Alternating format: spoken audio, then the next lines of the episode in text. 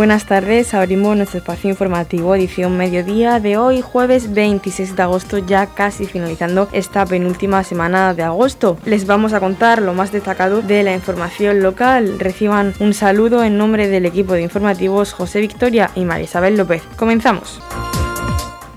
El alcalde de Torrepacheco, Antonio León, ha participado en la reunión mantenida con la ministra de Transición Ecológica, Teresa Rivera, en el Ayuntamiento de Los Alcázares. Estuvieron presentes los 10 municipios pertenecientes a la comarca del Mar Menor. A continuación, escuchamos las declaraciones de Antonio León. Este miércoles eh, ha visitado la comarca la ministra de Transición Ecológica por el, por el desastre ecológico que hemos tenido en estos días pasados en el, Mar Menor. Eh, concretamente nos, invitó a los 10 municipios que pertenecemos a, a toda la cuenca, a toda la comarca del Mar Menor, pues para tener un cambio de impresiones en el Ayuntamiento de los Alcázares y eh, la impresión por mi parte y por parte del municipio de Torre Pacheco, yo creo que de toda la sociedad, es que estamos pues ya hartos de esta situación en la cual los políticos, tanto de un color como de otro, pues están echando las culpas mutuamente en cuanto a que las competencias son de uno o son de otro. Yo creo que, el espectáculo es eh, vergonzoso para toda la sociedad, así lo transmití en la, en la reunión, tanto a mis compañeros alcaldes de los, de los municipios vecinos como a la señora ministra, que no, que no podemos seguir así, porque el Mar Menor eh, precisa de actuaciones tanto de la Administración central como de la Administración autonómica y que, y que la imagen que estamos dando precisamente eh, la inacción de cada administración, precisamente porque piensa que las competencias son de otra administración, pues precisamente uno de los motivos por el cual eh, tenemos pues el desastre en el más menos precisamente este verano. Y además eh, esa actitud política de echarse las culpas unos a otros y no dar soluciones es lo que está haciendo que estemos acabando con la actividad económica en toda la comarca.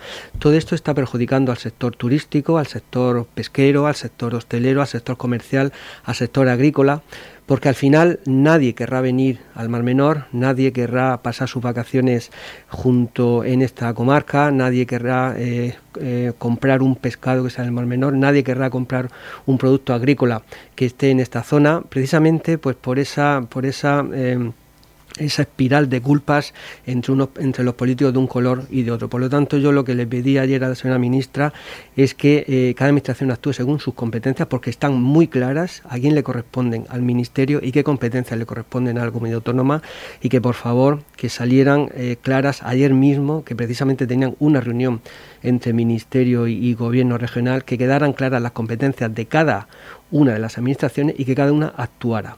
Porque eso es lo que la sociedad quiere ver, que, hay, que cada administración actúe y además lo haga en colaboración y lo haga pues de forma consensuada unas con otras.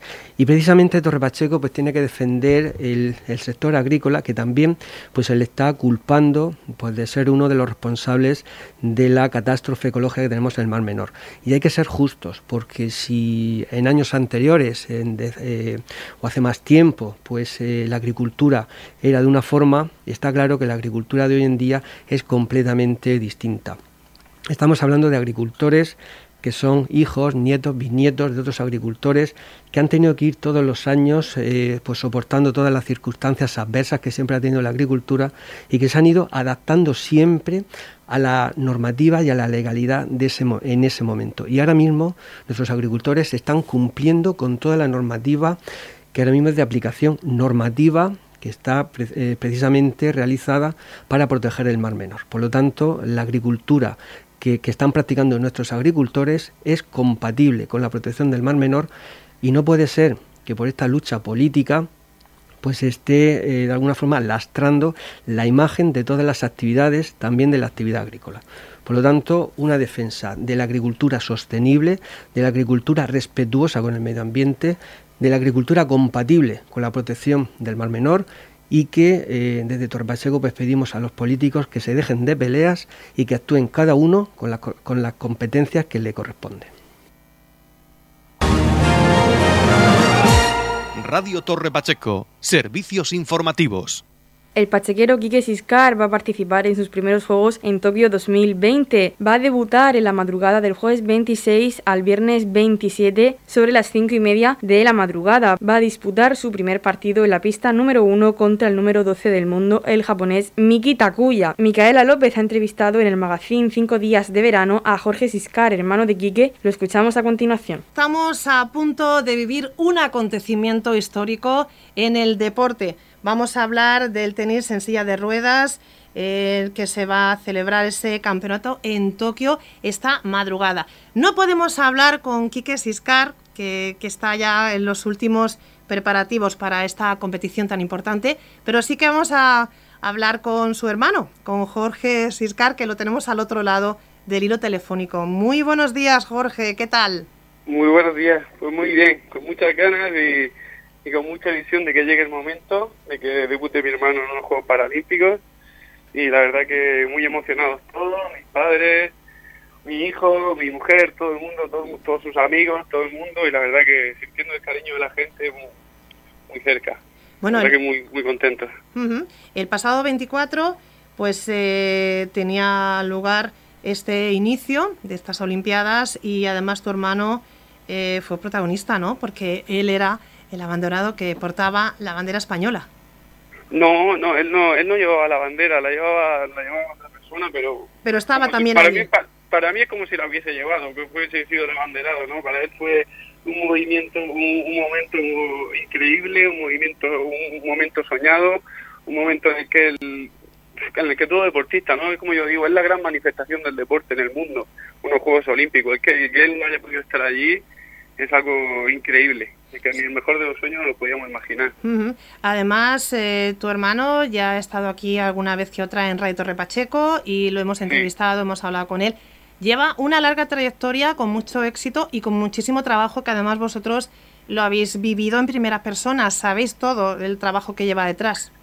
Sí, no, hombre, yo la, la verdad que eh, está, no, es mi hermano y puede que uno hable de su hermano como con la boca muy grande, pero la verdad que día a día ve el esfuerzo que hace, ve como muchos días se levanta pronto antes de irse a trabajar, hace su rutina de gimnasio, luego se va a trabajar, termina de trabajar, se va a entrenar, entrena dos horas y pico al tenis, entrena en Murcia, luego llega a casa, descansa y al día siguiente vuelve a lo mismo, y así día tras día, pero bueno, dicen que el trabajo tiene su recompensa y la verdad que con ganas e ilusión se puede conquistar el mundo, ¿no? Pues con ganas, ilusión y trabajo ha llegado a unos Juegos Olímpicos que era uno de sus sueños.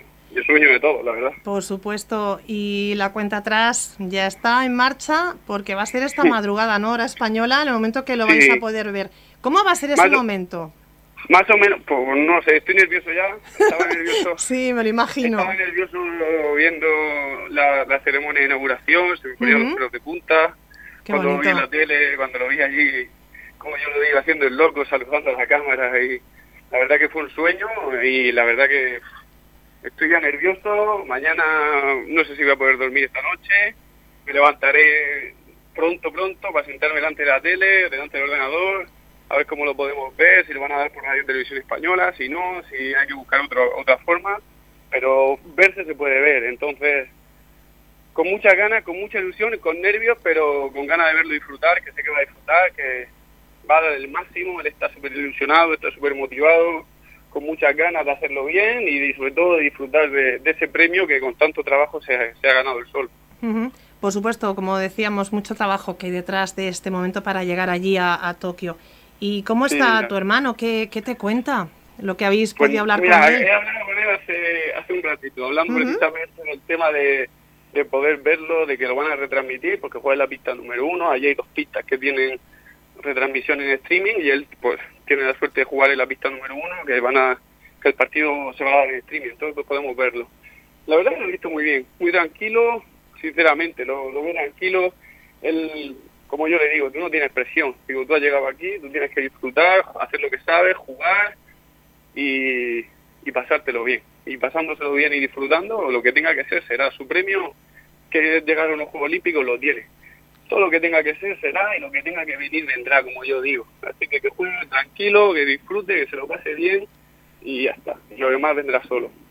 Pues por supuesto. Pero él, está, la verdad, que más tranquilo de lo que yo me pensaba. Yo creo que está el más tranquilo que yo, por ejemplo. Estás tú más nervioso, ¿no? Desde aquí, desde España, ¿no? Pensándolo. Sí, claro.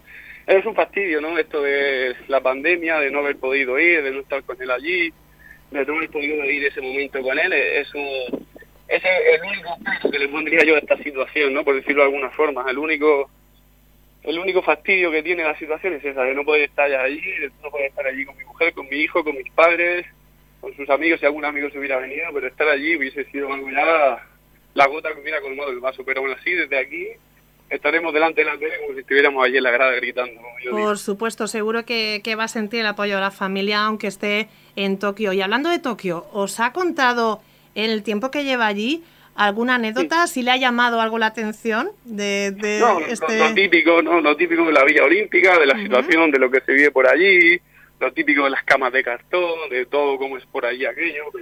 La verdad que nos enseñó un poquito cuando llegó un vídeo allí de, la, de lo que es la Villa Olímpica, de los comedores, de cómo lo tienen allí todo montado y la verdad que es algo increíble, es algo para vivirlo, como yo digo, eso ya eso ya es tuyo, eso ya te lo has ganado tú y ahí lo tienes, disfrútalo y, y ya está la verdad que estamos flipando, como yo digo. no, si se te nota, lo estás contando, Jorge, y se nota esa emoción, esa alegría. Y yo sobre todo agradecerte que estés aquí en este momento con nosotros en Radio Torre Pacheco, porque hace unos minutos que te he llamado y tú pues eh, has accedido sin ningún problema a hablar con nosotros, lo cual para mí pues eh, me da una gran alegría. O sea que felicitarte, Jorge, le mandas un besazo a tu hermano Quique desde también de nuestra parte, del equipo de Radio Torre Pacheco, que sea una experiencia que ya lo está haciendo. Yo creo que va a ser una experiencia que va a recordar toda la vida, que el nombre de España también va a estar ahí y con el tenis en silla de ruedas y por supuesto con toda la selección española que allí se encuentra en Tokio y esta madrugada pues eh, ojalá, ojalá que el viernes tengamos esa gran noticia y lo mismo tenemos que volver a llamarte, quién sabe. Ojalá, ojalá, sí, ojalá, ojalá que sí, y las cosas salgan bien. Y si no, como, como muy bien has dicho, ¿no? El, el premio ya lo tiene, él lo ha conseguido, que estar ahí, y con mucho trabajo, con mucho esfuerzo, y lo que tenga que venir, va a venir, y ya está. Y él haciendo las cosas bien, él le puede plantar cara al que sea, al número 12 del mundo, como a poner, al 5, al 5, al 1, al 2, al que se ponga adelante. Él esto no está escrito, nadie sabe lo que puede pasar, es un torneo diferente, son los Juegos Paralímpicos, y es el primer partido y hay que adaptarse a la situación y, ya se va a adaptar bien seguro y lo va a hacer muy bien, seguro. Seguro que sí, es un gran deportista ¿eh? y también una gran persona, que conocerlo ya sabemos que, es así. Pues lo dicho, Jorge Siscar, hermano del tenista Quique Siscar, gracias por estar en directo con nosotros en Radio Pacheco y a disfrutar de ese partido esta madrugada, ¿vale? Seguro, seguro, seguro que sí. Muchas gracias por atendernos. Suerte. Gracias, muchas gracias. Un saludo. Summer Night Experience, una iniciativa con la que se pretende dinamizar y apoyar el comercio y la hostelería local. Vive unas noches diferentes durante los meses de julio y agosto, donde las artes escénicas cobran un protagonismo especial. Este viernes 27 de agosto, sal a cenar, tomar un helado o una copa en las terrazas de verano del casco urbano de Torre Pacheco y disfruta de las actuaciones de Dora Elena y Juan Fra Muñoz. Te esperamos en la Summer Night Experience. Organiza COEC y el Ayuntamiento de Torre Pacheco.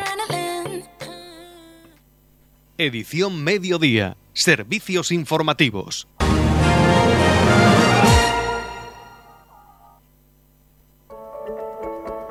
En la comunidad de regantes del campo de Cartagena aplicamos las últimas tecnologías en sistemas de control y distribución, lo que nos ha convertido en un modelo de gestión eficiente del agua gracias al alto nivel de concienciación de nuestros agricultores que trabajan a diario por la sostenibilidad y el respeto al medio ambiente.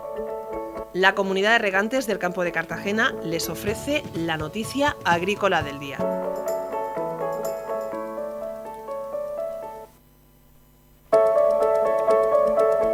En la noticia agrícola del día, el Gobierno adapta la normativa nacional sobre sanidad vegetal a los nuevos reglamentos de la Unión Europea. La norma recoge, entre otras medidas, las definiciones y actuaciones que se deben realizar de acuerdo con la clasificación y gravedad de las plagas. El Consejo de Ministros ha aprobado un Real Decreto por el que se incorpora a la legislación nacional los preceptos establecidos en los nuevos reglamentos de la Unión Europea sobre sanidad vegetal y sobre controles oficiales de plagas. La sanidad vegetal es un elemento clave para la rentabilidad y la viabilidad de las explotaciones agrícolas y para el mantenimiento del comercio, por lo que esta normativa es una herramienta de primer orden. Las últimas disposiciones europeas dibujan un nuevo marco fitosanitario y suponen cambios que deben ser incorporados a la normativa nacional y asegurar una aplicación uniforme en todo el territorio, adaptándola a la estructura competencial española. La adaptación supone también la derogación de cierta normativa que queda obsoleta. A partir de ahora, la legislación básica horizontal sobre sanidad vegetal queda articulada en torno a tres normas. La Ley de Sanidad Vegetal y sendos reales decretos sobre medidas de protección contra las plagas vegetales y controles y sobre el registro de operadores profesionales de vegetales. El primero de esos dos decretos es el aprobado por el Consejo de Ministros. En esta norma se recogen las definiciones y actuaciones que se deben realizar de acuerdo con la clasificación y gravedad de las plagas y todas las medidas de control y el marco de actuación tanto de las autoridades como de los laboratorios oficiales y los operadores. Se establecen también un sistema de comunicación y un régimen sancionador. En la nueva normativa se mantiene el Comité Fitosanitario Vegetal como organismo de coordinación básico en materia sanitaria a escala nacional. En este organismo están representadas las autoridades competentes de todas las comunidades autónomas y en él se debaten y consensuan las cuestiones relativas a la lucha contra las plagas y enfermedades vegetales. De esta forma se aseguran una respuesta coordinada y armónica en todo el conjunto conjunto del territorio. El otro Real Decreto que conforma la trilogía del armazón legislativo sobre sanidad vegetal y que se encuentra actualmente en tramitación para su próxima aprobación es el de registro de operadores profesionales de vegetales autorizados a emitir pasaporte fitosanitario y medidas de protección a cumplir. En la comunidad de regantes del campo de Cartagena aplicamos los últimos avances en innovación y desarrollo al servicio de una agricultura de regadío eficiente y respetuosa con nuestro entorno. Por la sostenibilidad y el respeto al medio ambiente, Comunidad de Regantes del Campo de Cartagena. Edición Mediodía. Servicios informativos. El concejal de Proyectos Europeos, Carlos López, ha presentado en el Ayuntamiento de Repacheco la nueva oficina de Proyectos Europeos. Esta oficina, que viene de la mano del proyecto EDUSIS y Repacheco Tierra de Contrastes. La misión de la oficina será acompañar el desarrollo de la estrategia EDUSI y colaborar con el resto de servicios. Escuchamos a continuación al concejal. Un placer eh, estar aquí en el Ayuntamiento presentando eh, la oficina, la nueva oficina de proyectos europeos y proyectos estratégicos con la que va a contar el Ayuntamiento de, de Torre Pacheco una oficina que viene de la mano también de la estrategia EDUSI Torre Pacheco Tierra de Contraste, porque precisamente como consecuencia de la puesta en marcha y el comienzo de las actividades necesarias para el desarrollo de este proyecto, eh, se ha puesto de manifiesto la necesidad, más clara que nunca, eh, en primer lugar, de establecer en el Ayuntamiento de Torre Pacheco un sistema de gobernanza y participación para estos fondos, algo que está incluido en la estrategia, pero también de poder aprovechar las oportunidades que nos brinda el momento histórico a nivel eh, tanto económico como de desarrollo de los proyectos estratégicos que vive España, que vive nuestra región y que vive Europa. Eh, esta oficina tiene como misión principal y va a tener como misión principal, como he dicho, acompañar el desarrollo de esta estrategia en el ámbito de la estrategia de UCI, en el ámbito de la gobernanza y la participación, pero también y sobre todo eh, pues focalizar, poder centralizar, poder colaborar con el resto de servicios para el desarrollo especialmente de los fondos Next Generation. Sabemos más de 70.000 millones de euros que vienen a nuestro país para poder invertir y poder transformar nuestra sociedad hacia una sociedad eh, más sostenible, más igualitaria, eh, donde los ciudadanos estén en el centro también de, las políticas, ¿no? y que haya pues también un urbanismo más cohesionado, en fin, todos estos objetivos que lógicamente el ayuntamiento está comprometido. También lo son y es una de las misiones y va a ser una de las misiones de esta oficina además de esa captación de fondos, el desarrollo de los objetivos de desarrollo sostenible, la Agenda 2030, que lógicamente está todo relacionado, ¿no? se puede entender ya una cosa sin la otra, y lo estamos viendo ya con las primeras convocatorias que están saliendo de estos fondos, donde nos piden precisamente focalizar y que los ayuntamientos, que las administraciones focalicemos, que tengamos el objetivo puesto en la planificación estratégica. Ya se acabó aquí de hacerlo todo a salto de mate, hay que tener eh, un criterio para organizar las cosas, un criterio también para poder desarrollar los distintos proyectos. Y en este sentido, esta oficina, que como he dicho, pues se pone en marcha esta semana, eh, pero va a estar de momento acompañándonos durante todo lo que dure el desarrollo de esta estrategia eh, EDUSI hasta 2023, finales de 2023 pues lógicamente esta oficina va a tener como misión el cohesionar eso. Quiero dar las gracias, por supuesto, a la coordinadora, a la que va a ser la coordinadora, que es Teresa Marín, que se ha implicado eh, mucho en este proyecto, a todos los concejales que nos acompañan hoy y también a los que no han podido estar y a todos los servicios, porque bueno, pues de ellos depende en, clave, en gran medida el éxito de, estos, de estos proyectos, del proyecto de UCI, pero también del resto de proyectos. No es muy importante la implicación de todos y lo están demostrando porque están pues, poniendo toda la carne en el asador para esa captación de fondos. Y quiero también pues, dar la bienvenida tanto a la técnico del proyecto europeo como al animador en proyectos europeos que vamos a tener aquí en nuestro departamento y que van a ser clave también para hacer participar a la sociedad de Torre Pacheco del desarrollo de estos fondos, de su, como he dicho, de su gobernanza, de su participación, pero sobre todo también de que la sociedad pueda decidir, que pueda de alguna forma intervenir en cómo eh, esos fondos tienen un impacto real en la sociedad pachequera y que acaben finalmente siendo lo que tienen que ser, que son unos fondos para transformar nuestro municipio, para transformar Torre Pacheco, eh, su pedanía, sus pueblos, porque realmente necesitamos, y todos yo creo que somos conscientes, dar un salto adelante, un salto cualitativo en el ámbito sobre todo de, la cohesión urbana y en el modelo de municipio que, todos queremos. Ya hemos visto otras iniciativas que están en marcha en el mismo sentido, como en la puesta en marcha del nuevo plan general, que también estará, por supuesto, y todas las iniciativas van de la mano en la misma dirección y que vienen a definir y a redefinir el Torre Pacheco del futuro. En eso estamos y desde luego esperamos que esta oficina de proyectos europeos, como he dicho, pues que tiene que y tiene en su, en su misión principal esa captación de fondos, pueda acompañar a todo el municipio de Torre Pacheco en este, en este proceso. Edición Mediodía con toda la actualidad local.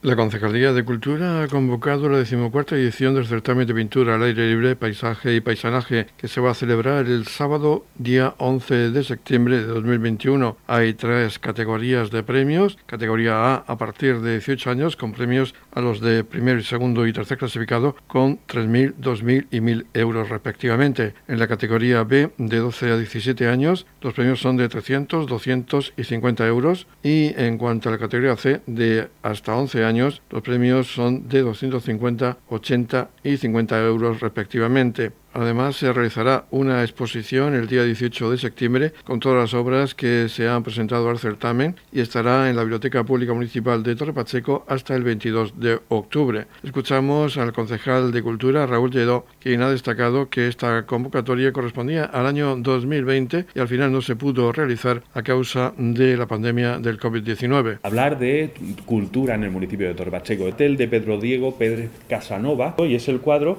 que eh, forma parte de el anuncio de la portada de nuestro eh, de nuestra decimocuarta edición del certamen de pintura al aire libre, paisaje y paisanaje en Torre Pacheco.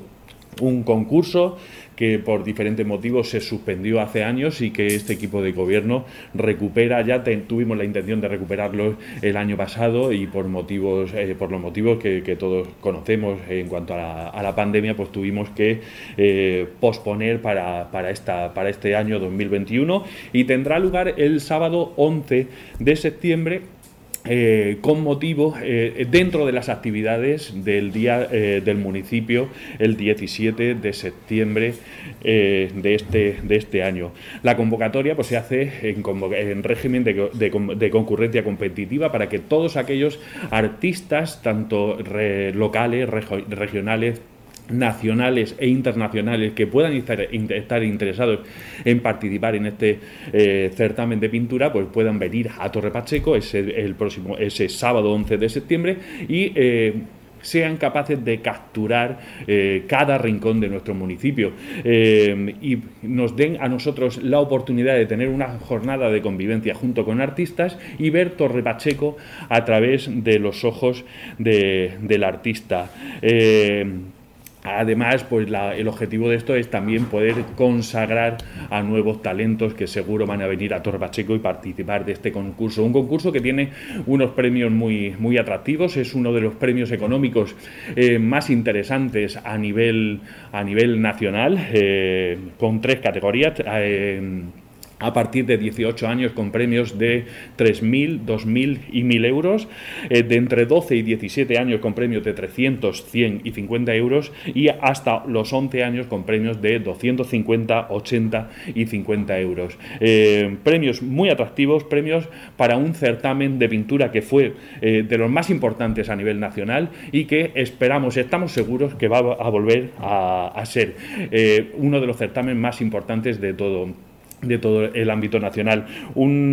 Todos aquellos cuadros, todos aquellos cuadros de los artistas que vengan a participar ese, ese, sábado día 11 de septiembre, pues van a formar parte también de una, de una exposición que se va a hacer también con motivo del día, eh, del, del, día del municipio en la sala municipal de la biblioteca eh, y que será desde el día 18 de septiembre, donde además los premiados vendrán a recoger su, su, su premio, hasta el 20 de octubre en los actos de clausura del Día de la Biblioteca. Estamos repasando para usted la actualidad de nuestro municipio en edición mediodía.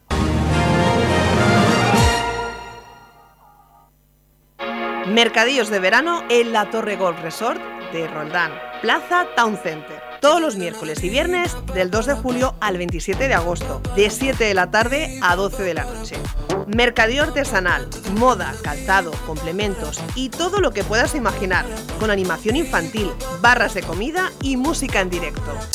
Mercadillos de verano en la Torre Golf Resort de Roldán, Plaza Town Center. Organiza Asociación de Comerciantes, COEC y Mercados Torre Pacheco. Colabora Ayuntamiento de Torre Pacheco.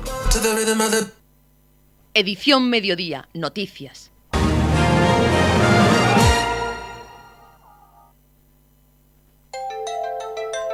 En la comunidad de regantes del campo de Cartagena aplicamos los últimos avances en innovación y desarrollo al servicio de una agricultura de regadío eficiente y respetuosa con nuestro entorno.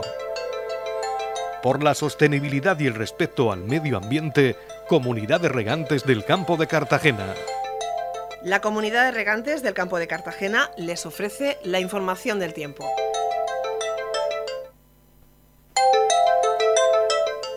Información meteorológica del jueves 26 de agosto. Poco nuboso, tendremos cielos poco nubosos con intervalos de nubes altas y nubosidad de evolución diurna en las sierras. Tendremos temperaturas máximas en ligero ascenso en el interior y con pocos cambios en el resto. La capital Murcia alcanzará una máxima de 33 grados, el campo de Cartagena llegará a una máxima de 30 grados y en el Mar Menor tendremos una máxima de 31 grados.